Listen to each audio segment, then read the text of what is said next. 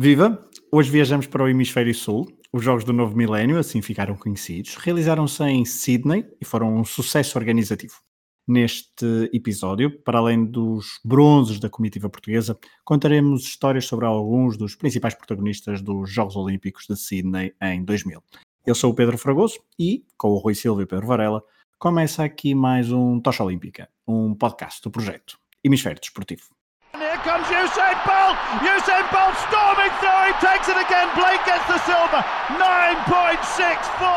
2 horas 25, 34. Não interessa o tempo. Medalha. Rosa Mota é medalha de ouro. He's coming back. He's coming back very strongly, Michael Phelps. Surely he can't do this from this space. Michael Phelps is coming back in five. Is he going to get the touch? No, he's not. Oh, no! He's got it! Oh, Olá, Rui. Olá, Varela. Olá. Mais um episódio do podcast Tocha Olímpica, que nestes meses pré-Jogos Olímpicos tem viajado pelas histórias e protagonistas de todas as edições dos Jogos Olímpicos de Verão da Era Moderna. As principais histórias contadas aqui vêm diretamente da cabeça e da mão do Rui Silva, que já escreveu, que já se escreveu no seu portal É Desporto, e por falar nisso, os patronos do Hemisfério Desportivo têm acesso exclusivo a algumas outras histórias do É Desporto, em formato áudio, histórias sobre desporto, sobre protagonistas, não necessariamente olímpicos. No final do episódio, eh, deste episódio, haverá também um episódio exclusivo eh, para patronos do, do Hemisfério Desportivo, www.patreon.com.br hdesportivo, para saberem como se tornarem patronos e ter acesso a conteúdos exclusivos.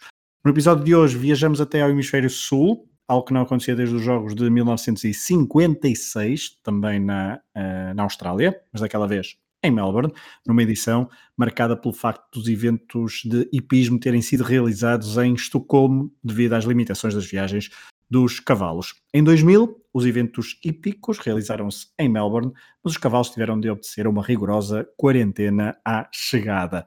Para a edição de 2000, a cidade de Sydney foi a escolhida num processo que decorreu em 1993. A cidade australiana precisou de quatro rondas para ser uh, vitoriosa. Depois de descartadas as opções Istambul, Berlim e Manchester, Sydney e Pequim chegaram à ronda final. A opção australiana foi a mais votada, mas por apenas dois votos de diferença, gerando bastante revolta na comitiva chinesa. De 15 de setembro a 1 de outubro, no final do inverno e início da primavera nesta cidade da Nova Gales do Sul, o mundo rendeu-se aos australianos, à sua simpatia e organização. E estes jogos sempre foram vistos como exemplares e modelo a seguir. 199 nações representadas e 4 atletas a começar logo por fazer história. Estes 4 atletas, porquê? Referendo em Timor-Leste, no ano anterior, tinha sido um ponto de viragem na atenção mediática universal sobre o que se passava, um, sobre o que é que se passava naquele território anteriormente ocupado pela Indonésia e como é que algo, como é algo que diz bastante a Portugal, fica aqui a nota. Vitor Ramos, Calista Costa, Martinho de Araújo e Aguida Amaral, ou Aguida Amaral, foram os quatro atletas timorenses que competiram nos Jogos de Sydney sob bandeira olímpica, sem representação oficial, porque Timor não tinha comitê. Mas a exceção foi então permitida pelo Comitê Olímpico Internacional, ainda liderado por Samaranch, seria o último evento do catalão enquanto presidente do Comitê Olímpico Internacional. Eritreia, Estados Federados da Micronésia e Palau fizeram a sua estreia e o Afeganistão foi banido numa altura em que os talibãs tinham tomado conta do país e imposto a proibição do desporto. Rui, antes de entrarmos nas histórias e também nos resultados dos portugueses, alguma memória muito particular destes jogos, que ficaram, como já disse na introdução, conhecidos como os Jogos do Novo Milénio? Pode, pode ser mais do que uma? Assim, muito rápidas todas? Eu também tenho bem umas 5 ou 6 memórias para dizer. Mas todas muito rápidas, nem sequer vou Muito rápidas, desenvolver. sim, muito rápidas, sem desenvolvimento. Olivia Newton-John a atuar na cerimónia de abertura. uh, Cathy Freeman na pira olímpica, mas isso vamos falar um bocadinho mais à frente. Os jogos serem mais tarde do que o habitual, portanto já foi em período de aulas. E É o meu professor de Educação Física ser o António Roqueto, que tinha estado em quatro Jogos Olímpicos, judoca, e ter sido, ter sido porta-estandarte em 84. E também por isso a medalha do Nuno Delgado ter sido mais referida e mais falada, porque foi em período de aulas, nem sequer vi os combates, mas soube, soube na escola, no liceu na altura, que, que tínhamos vencido uma medalha. Varela? Uh, eu, eu, fui ver o, vídeo para, para me ativar as memórias e depois recordei-me de algumas. Uh, do Eric Monsambani do, do Guiné Equatorial da natação da famosa prova. e vamos falar disso daqui a Exatamente, pouco. os três atletas e depois o, o tal desqualificados, que ainda é a prova mais lenta dos 100 metros livres. A Cathy Freeman é incontornável até por pelo, por quem não viu, uh, por causa do, do fato que usou e por tudo aquilo que, que envolve a sua participação. Também vai ser, também vai ser falado. O Ian Thorpe, porque foi dos atletas que eu mais gostei de sempre da natação até um, e que tem uma prova que vale a pena ver, os 400 metros livres, com 18 mil pessoas a assistir, incrível, absolutamente fantástica. Pá, um dos meus atletas favoritos de sempre, o Michael Johnson, dos 400 metros, que vencia pela segunda vez consecutiva, que era a primeira vez que acontecia nos 400 metros, e eu lembro perfeitamente, sabem, Coimbra assistir a esta, é uma das vitórias dele, um, e depois um outro atleta, o Jonathan Edwards, que era um atleta que eu adorava, eu eu adoro a prova de triplo salto, e era um atleta que nunca tinha ganho o ouro olímpico, e eu assistia a muitas provas dele, um, e foi pela primeira vez uh, que conseguiu, e depois duas do atletismo, que são incontornáveis, uma a grande vitória da Maria Mutola nos 800 metros, que é uma prova fantástica, e claro, os 10 mil metros do Geber Selassie, que ainda hoje, penso eu, ser a margem margem mínima, a mais curta margem mínima de sempre numa prova de 10 mil metros. Acho que aquilo chegou aos 0,9 décimos ou uma coisa assim do género, e é uma corrida fantástica. E, portanto, eu hoje, quando vi o vídeo, lembrei-me de alguns destes momentos e lembro-me de senti-me muito, muito satisfeito, não é? Quando tu ativas assim boas memórias de recordar uhum. estas, estas provas. Eu, eu estava a pensar que ias falar já agora de vala flossado ao tiro. Uh, não, sabes, uh, estás a falar da, da, islandesa, não é? Da islandesa, a primeira mulher pois, islandesa a conquistar uma medalha de bronze no salto à vara. Exatamente. Sabes o que é que não vou falar? Porque eu não, não me recordava, não, nem, nem tinha isso presente na cabeça, achei piada quando, quando coloquei isso no nosso grupo do WhatsApp. Tu respondeste logo e disseste logo a primeira medalha islandesa, achei engraçado. Uh, portanto, tinhas isso bem presente e eu não. E depois acabei por ver a prova dela e, uh, e pronto. E depois, por isso é que eu até perguntei se seria uma das histórias. Hum, de alguma forma, quando vocês já tinham dito as histórias, ali fiz um bocado de papel duro. mas, mas, mas por acaso não, não ia. Mas é uma. É, está nesse vídeo, num, nos vídeos que se encontram no YouTube, de hora e meia, sobre, sobre todos os Jogos Olímpicos de 2000, que são muito bem feitos. Está lá, obviamente, essa, essa, essa medalha, a primeira medalha de sempre. Eu não sei se ainda é a única, mas pelo menos foi a primeira medalha da, da Islândia em Jogos Olímpicos. Medalha feminina. Fragoso, feminina, sim, feminina. tu conhecias a história ou, ou não, foste googlar rapidamente? Não, não, eu. Não, não pela resposta. Não, não fui. Não. Googlar não googlou, porque ele respondeu tão rápido. Eu também vi o vídeo, portanto eu sabia daí. Ah, ah ok. okay. É, muito bem, pronto. Também, também, também fiz a, mi, também fiz não, a minha preparação, é? Claro, é normal. Mas eu, por acaso, esta atleta não, não, pá, não às vezes uma pessoa tem determinadas memórias, por exemplo, eu já não me, não me iria recordar do Jonathan Edwards em 2000, mas quando vi a prova, lembrei-me, ou a Maria Mutola, ou o Gebra Selassie, eh, ativou-me. A, a, da Islândia não, pá, não tenho essa, não, não, não, não, não me ativou nada, mas depois fui ler e fui ver e é, é uma história muito engraçada, claro. Olha, eu só a nível de memórias, muito rapidamente, eu, a grande memória, para além de Fernanda Ribeiro. Ah, não falei dos ouvir... portugueses, desculpa. É isso, falei... vamos, sim, não, depois sim. vamos falar mais à frente, por isso é que não falei, não é? Para não estar certo, o que eu me lembro é, é de facto de Antorp, a primeira grande estrela olímpica, olímpica acho eu, porque, é uma, porque são os meus primeiros Jogos Olímpicos já bastante conscientes, mas eu é lembrei de ficar bastante chateado todos os dias que ia para a escola, porque ligava rapidamente a televisão enquanto tomava o pequeno almoço, estava a dar desporto e depois tinha de ir para a escola. Uma, uma chatice do caraças. Bom, vamos às principais histórias e protagonistas de Sydney 2000, um evento que acolheu pela primeira vez o triatlo. Na vertente feminina, Brigitte McMahon roubou o ouro à favorita local, Michelle Jones, e foi a primeira medalhada de ouro da Sydney 2000 numa corrida decidida ao sprint. Nos homens, o canadiano Simon Whitfield foi o vencedor. Rui, nas histórias, vamos começar pelo atletismo e pela história de um nome incontornável do atletismo feminino norte-americano dos últimos 30 anos, Marion Jones. É, Marion Jones era um pouco de tudo, notabilizou-se pela rapidez a nível nacional logo aos 15 anos, sabia saltar como poucas e reunindo estas duas características também fez carreira como basquetebolista, como prova à chegada à NBA, à WNBA, desculpem, já numa fase decadente da sua vida desportiva e com a glória olímpica ofuscada pelo consumo de doping. Quando chegou aos Olímpicos na Austrália tinha 24 anos, podia ter participado em Barcelona 8 anos antes, mas abdicou, e 4 anos depois, em Atlanta 96, perdeu a vaga por causa de uma lesão. Este azar, por vezes misterioso, bateu-lhe à porta mais do que uma vez e também por isso fez questão de fazer do evento de Sydney a sua afirmação definitiva. Impulsionada pelos títulos mundiais nos 100 metros em Atenas 97 e Sevilha 99, e por uma medalha de bronze no salto em comprimento na Andaluzia, Marion Jones quis correr e saltar atrás da história na terra dos cangurus. O objetivo era estrondoso, ganhar cinco títulos olímpicos no atletismo na mesma edição. 100 metros, 200 metros, salto em comprimento e estafeta dos 4 vezes 100 e 4 vezes 400. Era uma fasquia muito ambiciosa, mas Marion Jones acreditava no seu valor e nos seus trunfos obscuros. A estadunidense não venceu as 5 provas, mas regressou com 5 medalhas. Ouro nos 100, 200 e na estafeta dos 4 vezes 400 e bronze no comprimento e na estafeta dos 4 vezes 100. Este fracasso, entre aspas, não a impediu de ser considerada a maior figura da competição e ser distinguida com o título de melhor atleta do ano para a Associated Press, para a Reuters, para a Federação Internacional de Atletismo e para a Federação Norte-Americana de Atletismo. Os Mundiais de Edmonton no ano seguinte confirmaram o estatuto de Marion Jones, mas por esta altura já a sua imagem começava a perder luz. As investigações ao uso sistemático de doping por parte de atletas norte-americanos pareciam ir dar sempre a Marion Jones de forma direta ou indireta. Os treinadores estavam implicados, o ex-marido estava implicado e um namorado também estava implicado.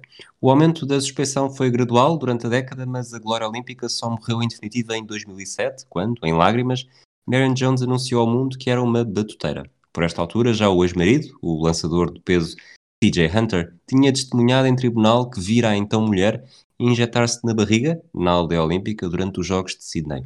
Marion Jones nunca acusou positivo, por vezes teve sorte, noutras, engenho. Há aquelas ainda em que beneficiou de estar mais avançada nas substâncias do que os próprios controlos. Mas de uma forma ou de outra, foi sempre passando pelos intervalos de chuva.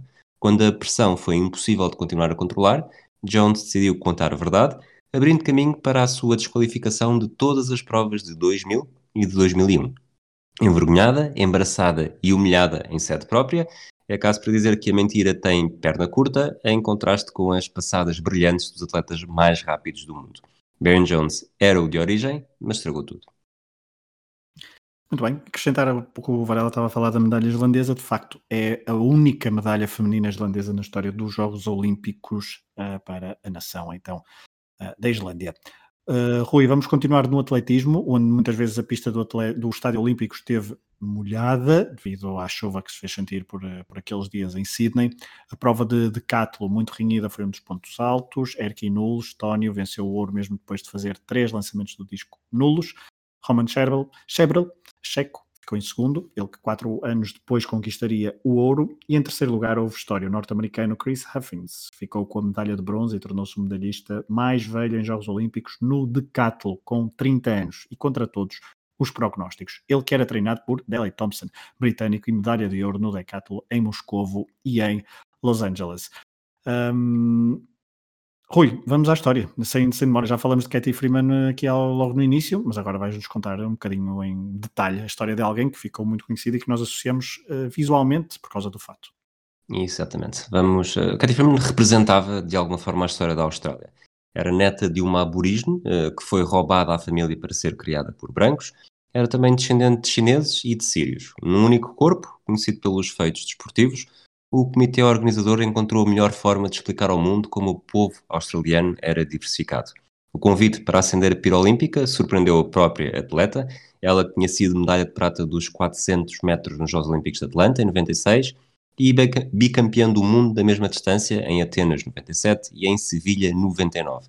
Na altura, a australiana estava apenas preocupada em confirmar o favoritismo e vencer perante o seu público. Sobre este momento da acender a pira olímpica, Cathy Freeman diz ao site dos Jogos Olímpicos que foi um momento surreal.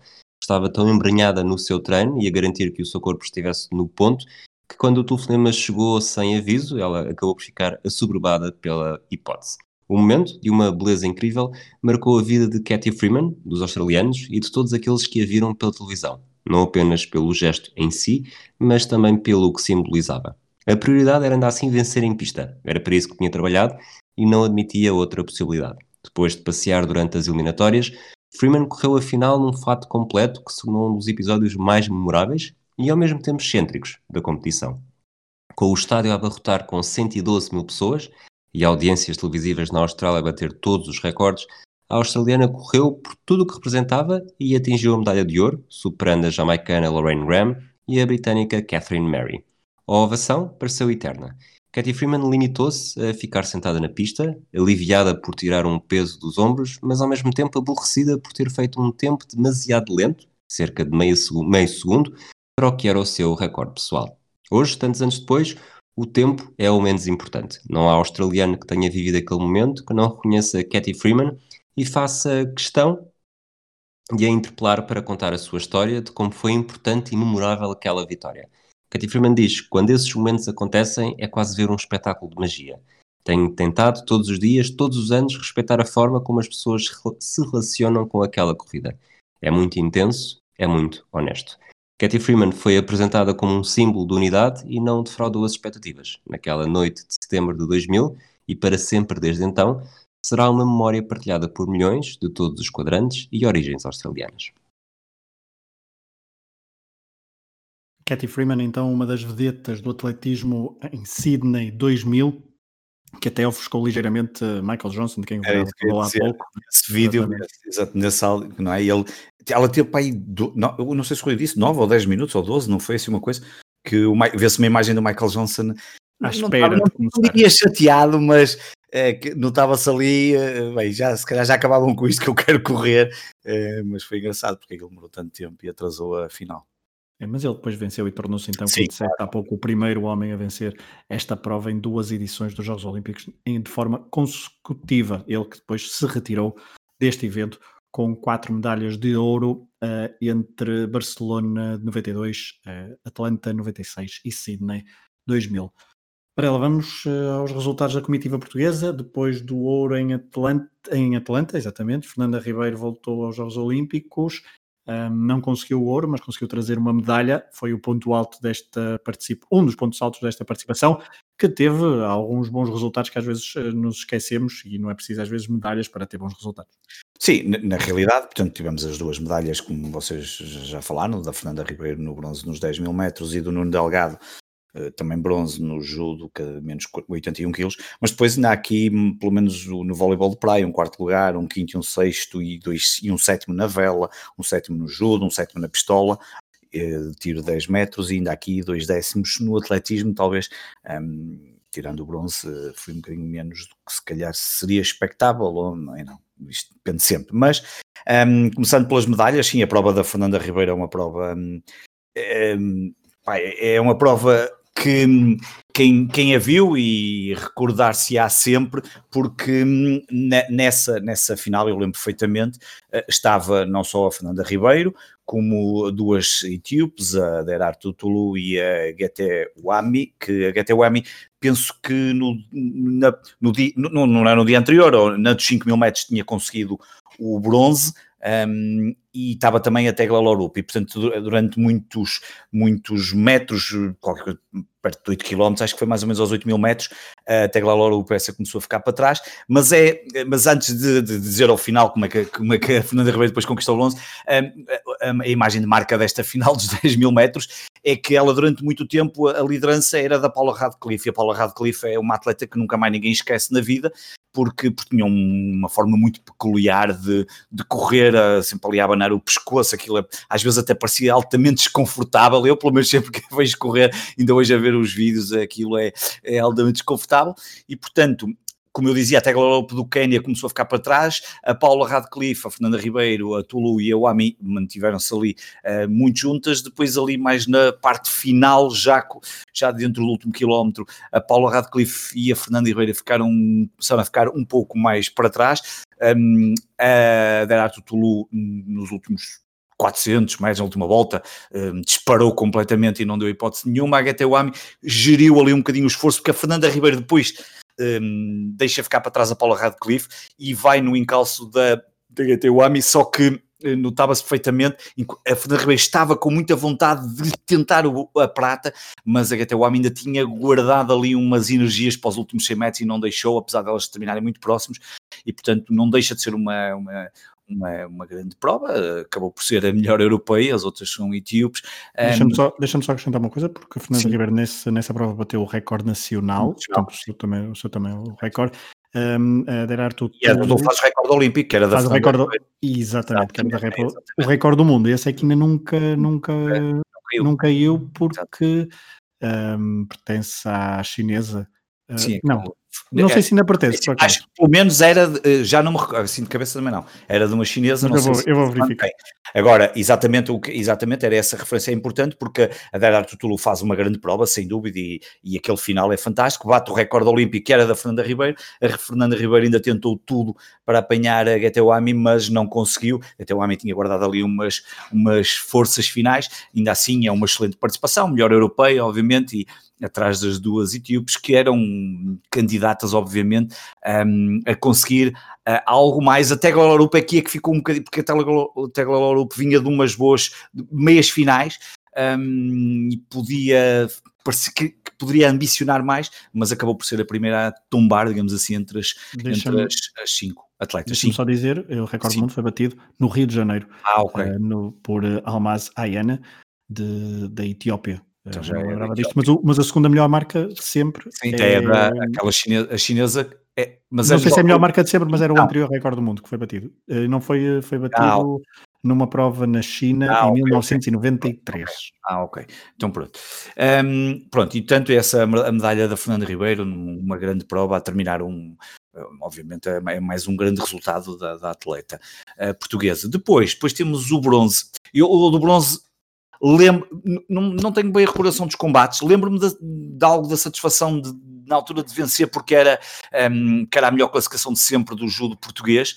Hum, tenho ideia, eh, engraçado, que quando vi o vídeo do combate, ontem quando estava a ver o vídeo do combate, lembro-me que hum, ele estava na frente, e se eu recordo-me que o Nuno Delgado estava na frente e acabaria por estava na frente, e se tudo se mantivesse ele ganharia por pontos, mas ele acaba por conseguir o Ipon. Um, mas uh, num, num combate contra Álvaro Pazaero uh, do Uruguai, mas, mas lembro-me perfeitamente, e hoje quando vi, recordei-me outra vez desse momento, dos festejos do Rui Rosa, que é o treinador dele, que são muito míticos, e aquela, aquele fechar de braço e olhar para, o para cima, um, que aparece muitas vezes nos vídeos, basta procurar no YouTube, está lá sempre presente, e portanto conseguiam um resultado absolutamente histórico, o Nuno Delgado era um, um jovem atleta, um, que tinha sido eliminado, foi eliminado ao fim de seis combates e depois eh, lutou pela, pela medalha do, do, do bronze. Um, e portanto conquistava aqui um resultado que era surpreendente e fantástico, um, como há pouco tinha dito, por ser eh, a melhor classificação de sempre do judo em Portugal, que até à altura, se não estou em erro, a melhor classificação era um sétimo lugar, um sétimo ou sexto lugar. Depois, depois ainda há aqui os tais, os, os que eu há pouco tinha referido, um deles é o voleibol de praia, o, neste caso, se há quatro anos, como falamos no último programa, o João Brenha e o Miguel Maia eram um pouco outsiders, aqui eram mesmo candidatos à, à, à medalha. Acabou por não, não ser possível, eh, eles foram ehm, derrotados no jogo de terceiro e quarto lugar contra a dupla alemã, eh, e uma dupla alemã e perderam por 12-9 e 12-6, portanto, né, é um, jogo que a três, de, de, de sets, mas ehm, acabaram por ficar no quarto lugar. Eh, aqui, talvez, a saber um bocadinho eh, a pouco, eh, quando se o quarto lugar há quatro anos era uma um bom resultado este, um, que era claramente o objetivo do Brenha e do, e do Miguel Maia conquistar uma medalha, mas há, e se procurar no YouTube, está lá, é um dos vídeos mais vistos, há um grande, um grande momento neste, nesta, nesta caminhada dos portugueses, que é um jogo dos quartos de final, contra uns irmãos Laciga, que eram muito conhecidos na altura do, no, no, no voleibol de praia, eh, em que hum, nos jogos final, em que eles estão a perder por 11-6 os portugueses e fazem 9 pontos consecutivos, um, e existe esse, esse momento, está tá, tá, tá acessível no YouTube, e é hum, fantástico vê-los a jogar e a conquistar esses 9 pontos consecutivos, eh, que depois deram a passagem às meias finais, um, sendo depois eliminados e ir jogar o jogo da terceira e o quarto lugar. Depois, um, Vela, eh, em, em três classes diferentes, a Vela tem protagonizado sempre bons resultados nos Jogos Olímpicos, já desde há muitos anos, e aqui acabou por ter um quinto, um sexto e um sete. Na classe 470, o Álvaro Marinho, com quinto lugar. Na classe laser, o Gustavo Lima, com um sexto lugar. Um, uns anos mais tarde, o Gustavo Lima depois acabou por se retirar da, em um, 2008, em Pequim, nos últimos Jogos Olímpicos dele. Um, e na classe 49er, o Diogo Caiola a fazer um sétimo lugar. Também ainda no judo, a Michelle Almeida na categoria menos 73 quilos a fazer um sétimo lugar. Dizer só que há pouco quando falei de voleibol de praia, a dupla hum, masculina fez quarto e a feminina fez nono lugar, nono lugar, a Ana Cristina Pereira e a Maria José Schuller. E depois, ainda aqui mais três resultados. O, o João Costa, isso João Costa por ter variadíssimas presenças nos, nos Jogos Olímpicos, um, o atirador português na pistola 10 metros ficou em sétimo lugar, e no atletismo, um, tirando tirando e este tirando sem, sem, sem mérito para a Fernanda Ribeiro, que é, um, é uma grande marca, uh, apenas duas, duas, dois registros que ficaram no top 10, porque depois é tudo para, de ir para baixo. Um é da Carla Sacramento, no, nos, tanto no décimo lugar nos 1500 metros, e o Carlos Calado no comprimento, que também ficou no décimo lugar. Só uma pequena nota, eu acho que disseste, foi, não disseste Michel Almeida, judo feminino, mas é judo masculino. Um, ah. ele, é, ele é judoca. Exatamente, um, desculpa, exatamente. Só, Michel, Michel, Michel, e é mesmo, e é que neste caso nem é com dois L's, e é só um L no final, não é dois L's. Exatamente, exatamente, exatamente, exatamente, exatamente desculpa. Bom, depois de contarmos como foi a participação da comitiva portuguesa, Rui, vamos voltar às histórias e a outros protagonistas, e agora vamos uh, diretamente para a luta livre.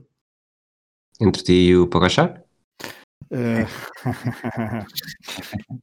Não, vamos para os Estados Unidos e para, para a Rússia e falar de Roland Gardner, mas antes de falar de Roland Gardner é preciso falar de Alexander Karelin, que era um pequeno monstro de 180 quilos quando venceu a medalha de ouro na luta livre dos Jogos Olímpicos de Seul em 1988. Tinha 20 anos, uma carreira imensa pela frente e mostrou desde o primeiro momento que não tinha problemas em afastar adversário atrás de adversário sem permitir qualquer esperança.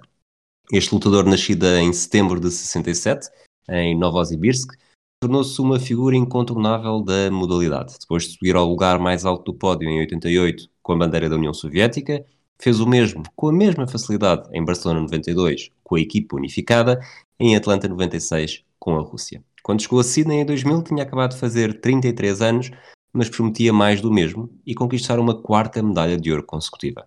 Os combates em que participou até atingir a final indicavam isso mesmo, vencendo todos sem ceder um único ponto. Agora, na final, restava apenas um norte-americano semi-desconhecido. E chegamos então a Roland Garner, de 29 anos, que vinha de uma família com tradição de wrestling, mas não tinha um cartão de visita muito rico, além do título mundial da categoria de 130 kg em 2001, que só conseguiu ganhar depois, portanto em 2000 não tinha isso, e isto num evento em que Caroline não participou. O favoritismo estava todo do lado russo, mas o norte-americano aguentou-se e capitalizou quando foi preciso. Depois de Caroline cometer um erro, que lhe valeu um ponto de penalidade, Garner passou por uma estratégia defensiva, talvez mourinhesca, anulando qualquer investida do rival e esperando que o relógio chegasse ao zero. Foi o choque da modalidade. Caroline não permitia um ponto há seis anos e ali, por culpa de um erro próprio, tinha perdido a medalha de ouro para um Zé Ninguém americano em que ninguém apostava. A vitória em Sydney catapultou Garner para a fama, afinal era o homem que tinha conseguido derrotar finalmente Caroline, mas os anos que seguiram não foram grande recompensa. Em 2002 viu-se envolvido em vários acidentes graves que provocaram a amputação de um dedo do pé, e com uma peça a menos, o atleta manteve-se na luta e garantiu o passaporte para Atenas em 2004. Não era o mesmo, claro está, mas foi suficiente para vencer a medalha de bronze naquela que foi a sua última competição na luta greco-romana da luta livre passamos para o remo, mas antes uma nota sobre hipismo. Há pouco falávamos do vídeo e esta, esta história está bem documentada naquele vídeo de perto de duas horas do vídeo oficial sobre Sydney uh, 2000. Não é uh, de todo o meu desporto favorito, mas, uh, mas podem espreitar os, os highlights da prova final do concurso individual, porque depois do dressage e do cross country, tudo terminou com o concurso de saltos uh, David O'Connor, americano com o cavalo custom made. Partia, partiam então ambos na frente depois das duas provas, mas os australianos Roy e Mark Todd fizeram boas provas de, nos saltos e puseram muita pressão no norte-americano. E depois, uh, a meio do percurso, o norte-americano e o seu cavalo, depois de tocarem numa das barreiras, baralharam-se, perderam-se, não sabiam o caminho a seguir. As bancadas que estavam em silêncio começaram a gritar uh, The Wall, The Wall, indicando então qual seria a barreira seguinte. Esses segundos preciosos poderiam significar penalizações na classificação um, e conjugando, por exemplo, com outras barreiras derrubadas, a medalha, a medalha de ouro poderia ser impossível de atingir. Mas o americano e o seu cavalo concentraram-se, recuperaram os segundos perdidos, não derrubaram barreiras suficientes e ainda acabaram dentro do tempo eh, estipulado. Portanto, houve medalha de ouro para David O'Connor. Mas Rui, larguemos o hipismo e vamos à próxima história. Steve Redgrave uh, pôde participar nos Jogos da Austrália porque ninguém lhe fez a vontade expressa depois da medalha de ouro em Atlanta quatro anos antes. Na altura disse, quem quer que me veja perto de um barco tem a permissão de me matar. Eu tinha 34 anos e achava que estava mais do que na altura de terminar uma carreira brilhante. Só que este fim durou apenas 4 meses. Como em tantos outros momentos do desporto de elite mundial, o atleta não resistiu ao chamamento interior e deixou-se seduzir pela hipótese de fazer história novamente. A sua imagem já era intocável, somava condecorações e prémios, e ninguém na Grã-Bretanha punha em discussão o seu estatuto no Olimpismo Nacional. Mas Redgrave achava que conseguia fazer algo mais, e tinha razão. Quando aterrou no país dos cangurus, Redgrave tinha nove títulos mundiais e cinco medalhas olímpicas. Fora campeão num barco de quatro com timoneiro em Los Angeles 84 e entre Seul 88 e Atlanta 96, num barco de dois sem timoneiro, também conquistou a medalha de ouro. Pelo meio, na Coreia do Sul, foi medalha de bronze em barco de dois com timoneiro. Em Sydney, decidiu voltar mais ou menos às origens. Regressou a um barco de quatro, mas desta vez sem timoneiro. A equipa era brilhante e vencera todas as provas em que tinha participado nos três anos anteriores, exceto uma, em véspera dos Jogos Olímpicos. A dúvida nasceu no seio do remo, mas a equipa com Steve Redgrave, Matthew Pinsent, seu colega nos títulos de 96 e 92, Tim Foster e James Cracknell, fez questão de dissipar toda a incerteza a partir da primeira eliminatória, registrando um tempo mais de 3 segundos mais rápido do que toda a concorrência. O mote estava dado e ninguém os impediu. As equipas da Austrália e de Itália eram ameaças, mas no final os britânicos cruzaram linha de água que mais importava com 0,38 segundos de vantagem. Era o fim perfeito para a carreira de Steve Redgrave, cinco títulos olímpicos em cinco edições consecutivas e agora sim, o adeus definitivo. Vamos acabar com a última história. Uh, vamos continuar na água, mas vamos para do remo, vamos para a natação.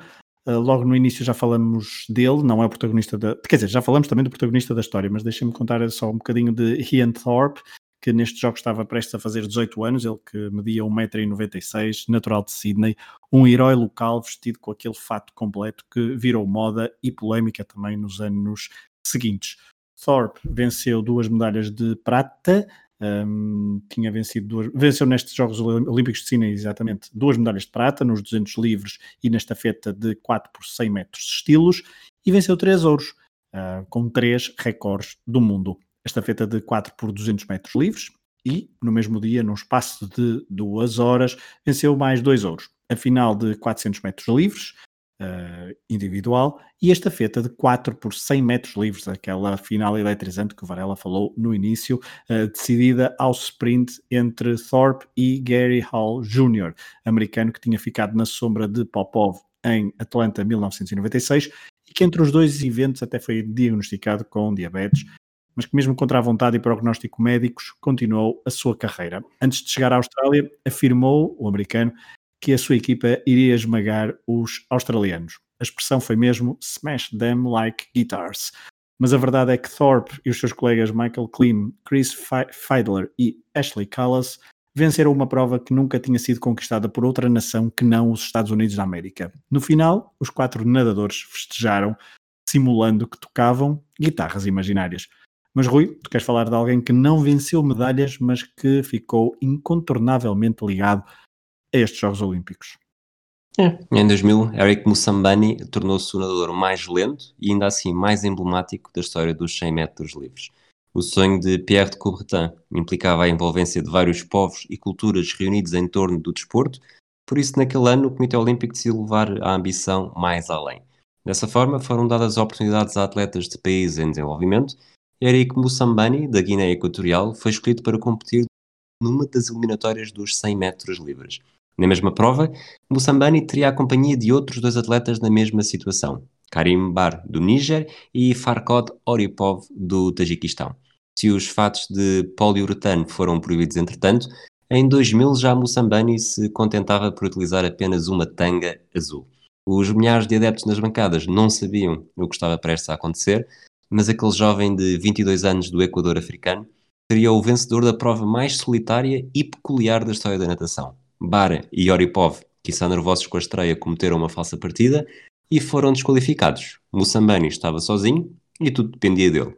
O nervosismo era natural, afinal de contas tinha aprendido a nadar em janeiro desse ano e até chegar à Austrália nunca tinha visto uma piscina de 50 metros, nem nadado 100 metros seguidos. A experiência de Eric limitava-se à piscina de 20 metros em um hotel em Malabo, a capital da Guiné Equatorial, e assim que o tiro de partida soou, Moçambani fecha a água.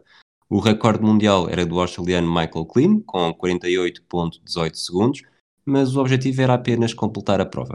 E cedo se percebeu porquê. As dificuldades técnicas eram óbvias, a cabeça estava sempre acima da linha d'água e até ficar com o corpo na posição horizontal parecia difícil para Moçambani. Passagem dos primeiros 50 metros, o tempo de 40.97 não deixava grandes promessas para a segunda metade. Mas o pesadelo do nadador africano estava apenas a começar. A inexperiência fez daqueles segundos 50 metros um calvário e só os gritos do público impediram de desmoralizar nos últimos metros quando as braçadas o pareciam afastar da meta em vez de aproximar. Na prova em direto, um comentador chegou mesmo a prever que Moçambani teria de se agarrar à corda. E Moçambani confessa, os últimos 15 metros foram difíceis. E depois agradeceu a um público que já estava completamente rendido a Eric, a enguia, como ficou conhecido. Quero mandar abraços e beijinhos ao público. Foram os aplausos que me fizeram conseguir, disse na altura. O resultado de 1 minuto 52 segundos e 72 centésimos não desmotivou Moçambani. Foi mais do que o dobro dos melhores do mundo, nem sequer daria para bater o recorde dos 200 metros e está ao nível dos nadadores mais rápidos no escalão entre os 100 e os 105 anos. Mas para o africano valeu a pena. Saiu de Sydney com a promessa de voltar 4 anos depois e apesar de em 2004 já conseguir completar a distância em menos de 57 segundos, não chegou a viajar para Atenas porque teve problemas com o passaporte, que sem fotografia não o deixaram cumprir o segundo sonho olímpico. A desilusão falou mais alto e aos 26 anos Moçambani optou por abandonar a carreira. E diz, gostaria de continuar a nadar, mas não sei se vou conseguir. As pessoas queriam que eu voltasse, queriam ver-me em Atenas. É terrível o que me fizeram. Deixa-me zangado porque estava a treinar para isso.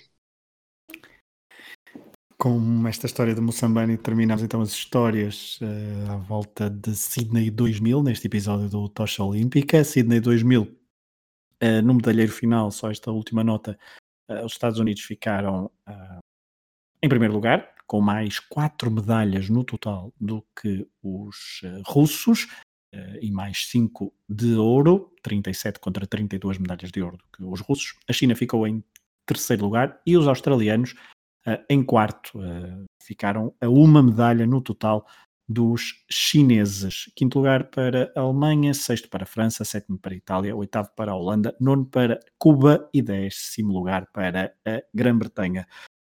Ponto final neste episódio do Tocha Olímpica. Para patronos, como dissemos no início, uh, o Rui parece que tem uma pergunta para mim e para o Varela, uh, mas é um episódio exclusivo para patronos do Hemisfério Vou gastar o Roglic? Não, estou brincando. não, é, não é sobre... Não, isso haveremos falar um dia, outra vez, não neste... Se calhar poderemos falar no Tocha Olímpica em, uh, em julho, veremos, assim o esperamos. Ponto final então neste episódio, esperemos que tenham gostado. Próximo, que vamos ter ciclismo. No próximo, exato, vamos falar bastante de ciclismo no próximo, porque temos algumas medalhas e temos também a melhor participação de sempre da comitiva portuguesa. Olha, um abraço para os dois, um abraço a todos, esperemos que tenham gostado e esperemos que voltem para o próximo episódio do Tocha Olímpica. Here comes Usain Bolt! Usain Bolt storming through, he takes it again, Blake gets the silver, 9.64! 2 horas 25 34, não interessa o tempo, é medalha, Rosa ouro. He's coming back, he's coming back very strongly, Michael Phelps. Surely he can't do this from this space. Michael Phelps is coming back in five. Is he going to get the touch? No, he's not. Oh, no, he's got it. Oh, he's got